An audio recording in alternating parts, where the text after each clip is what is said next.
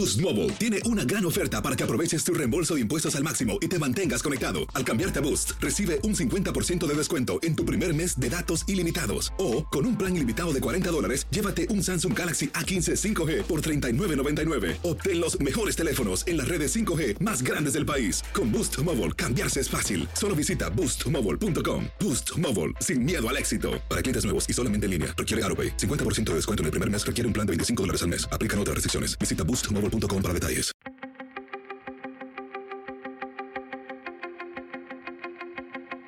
Temas importantes, historias poderosas, voces auténticas. Les habla Jorge Ramos y esto es Contrapoder. Bienvenidos al podcast. Hoy tengo una conversación divertida, interesante, con George Harris, el comediante quien ha visitado más de 70 ciudades con su show. Es quizás el comediante venezolano más escuchado en todo el mundo y más seguido en las redes sociales. Yo lo sigo todos los días y no me dejo de reír. Pero lo más importante de George Harris es su increíble capacidad de observación y ese maravilloso talento para hacernos reír de nosotros mismos. Así fue nuestra conversación. Gracias por venir al programa. No, gracias a ti. Me siento, bueno, feliz y honrado por, por, por este, por esta entrevista. Ah, Hace, hace mucho que quería invitarte, George, porque tú comprendes el, el trauma y, y el humor de venir hacia, lo- hacia los Estados Unidos, ¿no? Hay una nueva, déjame empezar con un poquito de noticias, hay nuevas reglas para la entrada de los venezolanos. ¿Cómo crees que lo están recibiendo? Muy mal, muy mal, porque siento que es como que los invitaron para una fiesta que después le dijeron que la fiesta se acabó. Eh, Y no los dejan pasar. Y no los dejan pasar y esa gente que está viniendo a, a Estados Unidos en este momento no es gente que puede optar por una visa, ni tiene un sponsor, ni tiene una posibilidad de alguien que vaya y que lo pida o montarse en un avión. Son gente que, de- nuestros países, pues gente del más bajo estrato que quieren una mejor vida. Eso es lo que quieren, una oportunidad. Te- Tenemos, son casi 6 o 7 millones de venezolanos que han salido de tu país, muchos han llegado a Colombia, muchos también aquí hacia los Estados Unidos. ¿Qué es lo que más te dicen? Al- e- ese cambio de Venezuela a los Estados Unidos, que Bueno, en los Estados Unidos la gente, lo que, lo, que, lo que le pasa al hispano en general, más allá del venezolano, es que sienten la oportunidad. O sea, ven la oportunidad fresca, dicen aquí hay trabajo, aquí hay posibilidades, el dinero no se devalúa, el dinero vale eh, por mucho tiempo, puedo comprarme una casa, puedo tener oportunidades para mis hijos. En Latinoamérica lo que pasa es lo que, lo que ponían ese tweet increíble que decían, un latinoamericano cuando se muda a otro país latinoamericano es como cambiarse de camarota en el Titanic, uno no sabe en qué momento se va a hundir.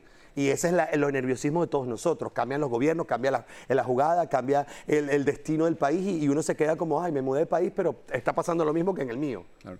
Hay, hay- hay dos monólogos que me llaman mucho la atención. Uno dice es que no te gustaría ser sueco. Ay, qué aburrido ser sueco, ¿no? Sí. ¿Por qué? Porque eh, yo siento que eh, la posibilidad que me da el humor a mí es por lo que yo viví. Si yo hubiese sido de repente un tipo que me hubiese criado en Noruega, en Suecia, en Finlandia, en estos países que son perfectos y aburridos y la gente tiene alto índice de suicidio, pues tú dices, pero ¿por qué se suicidan si tienen un país bellísimo? Bueno, porque justamente la vida tiene ese- no tiene ese picante que tenemos nosotros, que hemos pasado de todo, sabemos lo que es que se nos vaya agua, que se nos vaya la luz, que haya un golpe de estado en el país, o sea, todas esas cosas que agregan como emociones fuertes a nuestras vidas, que eso es lo que nos hace ser quienes somos y nos podemos reír de eso. Los americanos cuando uno les cuenta esas cosas de que hubo un golpe de estado en qué año Claro. y cómo reaccionaron, o sea, les da risa oír la locura que pudo haber vivido una, una historia de un latino. Otro de tus monólogos dices que no necesitamos terapia porque somos muy expresivos, ¿no? Completamente. con palabras que no puedo pronunciar hoy aquí. Claro, eh, eh, estamos constantemente hablándole al otro sin conocerlo de lo que nos pasa. Es una característica nuestra. Y nos sentimos como en toda la confianza de estar en una cola de un banco, de un cine y contarle, ¿no? Tú sabes que tengo una tosecita porque yo no he cerrado un ciclo con mi mamá, yo no he perdonado alguna cosa que me ha hecho. Y la otra persona se queda como, es verdad, a mí también me pasó lo mismo. Un americano no entendería eso, por ejemplo, ¿no? ¿Por qué, por qué te vas? Me voy porque tengo la posibilidad, eh, mi familia materna es americana y tengo la posibilidad de, de- de obtener papeles y siempre tuve el sueño de, de poder irme a un país serio. Uno que es un, un humorista, yo quería vivir en un Sales- país sal- serio. pero sales por, por España primero, ¿no? Salgo de España, eh, me voy eh, porque me, me encanta la cultura española y me encanta el cine y, y me fui a estudiar actuación y ahí descubro la comedia. Ese país me dio eso, descubrirme a mí mismo en el tema de la comedia y, y- y sacarlo a flote, o sea, no, sin miedo, sin, sin vergüenza. Porque además en nuestros países, en mi país, por ejemplo, no existía esa cosa del stand-up comedy, no, no había esa, esa, esa- ese renglón de humor. Era España más, sí, ¿no? En España sí, entonces yo descubro eso y empiezo a hacer comedia allí en Madrid. Ahora, cuando empiezas aquí en los Estados Unidos no es fácil, Eh, tenía reportes de que iban 10 personas, 25. No, no fue fácil, ¿no?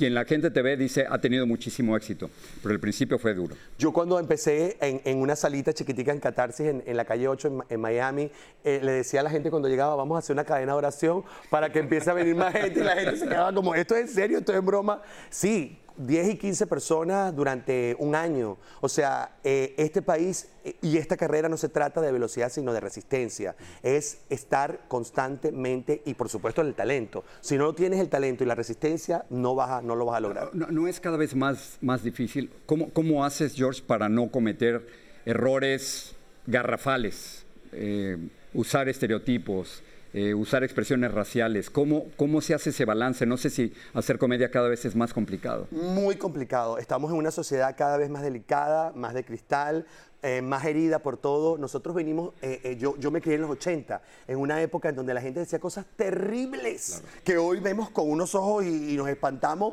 de que podamos tener unos adjetivos con respecto a ciertas circunstancias. Pero hoy es todo es muy de, vidrio, o sea, tienes que saber por dónde estás caminando para no fallar. Y lo he hecho, lo he hecho porque soy humano y, no, y me he reído y me he burlado de cosas que cuando me bajo del escenario digo, oye, no, no tenía que haber hecho eso, pero es, es, el, es el riesgo de la comedia. Y, y hablando de riesgos. Hay, hay el riesgo, estoy pensando en, lo que ocurrió con Will Smith durante, durante los Óscares.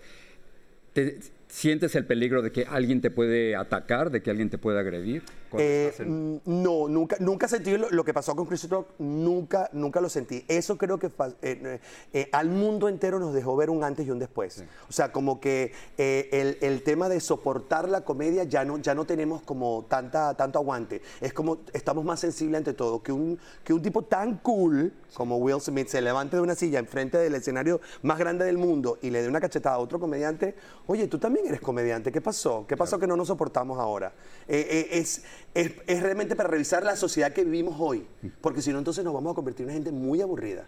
Vamos a ser todos finlandeses al final de cuentas. George, gracias por estar aquí, te lo no, Gracias a ti, gracias a ti. Y la gente debe seguirte no únicamente por, la, por el humor, pero por esa increíble capacidad de decir las cosas tal y como son. Gracias, Gracias, gracias a ti. Encantado de estar acá, de verdad. Un gusto. Sale.